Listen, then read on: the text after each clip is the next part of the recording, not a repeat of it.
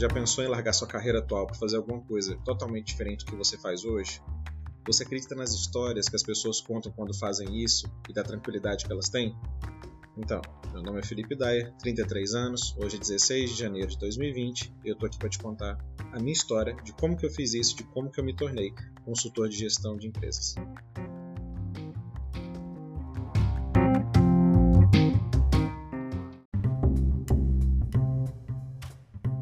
Para mim mudar de carreira foi praticamente algo natural de, ser, de acontecer porque eu sou advogado de formação, formei em direito, atuava como advogado e a maioria dos meus clientes eram empresários.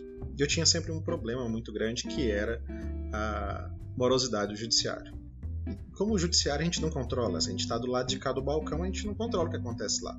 Só que a gente tem que prestar satisfação para o cliente, a gente tem que ser efetivo. Você contrata um prestador de serviço porque você quer que ele seja efetivo. E se a gente não for efetivo, a gente não serve para nada. Então eu sofri um, um, um, conflito interno de ver que eu não estava sendo tão efetivo para as pessoas. Eu comecei a ver até a advocacia como quase um estelionato, porque aquilo que você recebe por, por fraude, né? E um dinheiro que não era devido. Eu considerava um pouco fraude, porque como que eu faço um, um trabalho que eu não gero resultado para meu cliente, recebo dele um honorário bom, caro, e ele fica lá esperando anos para ter talvez nem conseguir ganhar o que ele precisava. Então não tinha eficiência. Advogado nenhum é eficiente mais hoje, é, porque a gente depende do judiciário. E nesse ponto eu comecei a, a mudar minha posição, porque eu já atuava com empresas. Eu via sempre as mesmas necessidades, as mesmas dificuldades, todo mundo passando pelos mesmos problemas financeiros, problemas de marketing, de gestão, de pessoal, demissões, tudo. Então eu comecei a estudar a parte de gestão começar a entender como que funciona a administração da empresa. Porque eu comecei a prestar uma consultoria maior para os meus clientes. Minha consultoria deixou de ser só jurídica, comecei a entrar dentro da empresa deles. Ao ponto que eu tive capacidade de largar efetivamente o direito, não viver mais da lida judicial, não viver mais da consultoria jurídica e me tornar um consultor em gestão. Onde hoje eu chego numa empresa, com uma semana eu gero resultados. Na verdade, com dois dias meu cliente já tem resultado.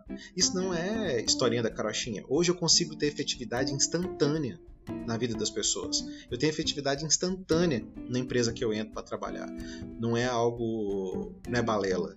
Porque eu chego, na hora que eu implanto, a primeira coisa que eu faço é implantar um sistema de controle de caixa. A gente implantou um sistema de controle de caixa, no segundo dia a pessoa já fica maravilhada. Eu não sabia que eu ganhava desse tanto, eu não sabia como fazer isso, eu não tinha a menor noção do que estava acontecendo com o dinheiro da minha empresa. Então, por isso que eu falo que com um dia, dois dias eu já tenho resultados acontecendo.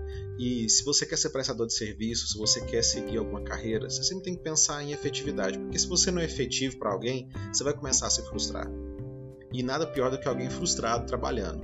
Porque a gente, quando contrata um, um, um prestador de serviço que está frustrado, o serviço dele é uma bosta, é enrolado, é demorado, não faz de qualquer jeito. Então, vamos mudar de carreira. Mas muda com consciência, mas a transição ela não pode ser algo tão abrupto.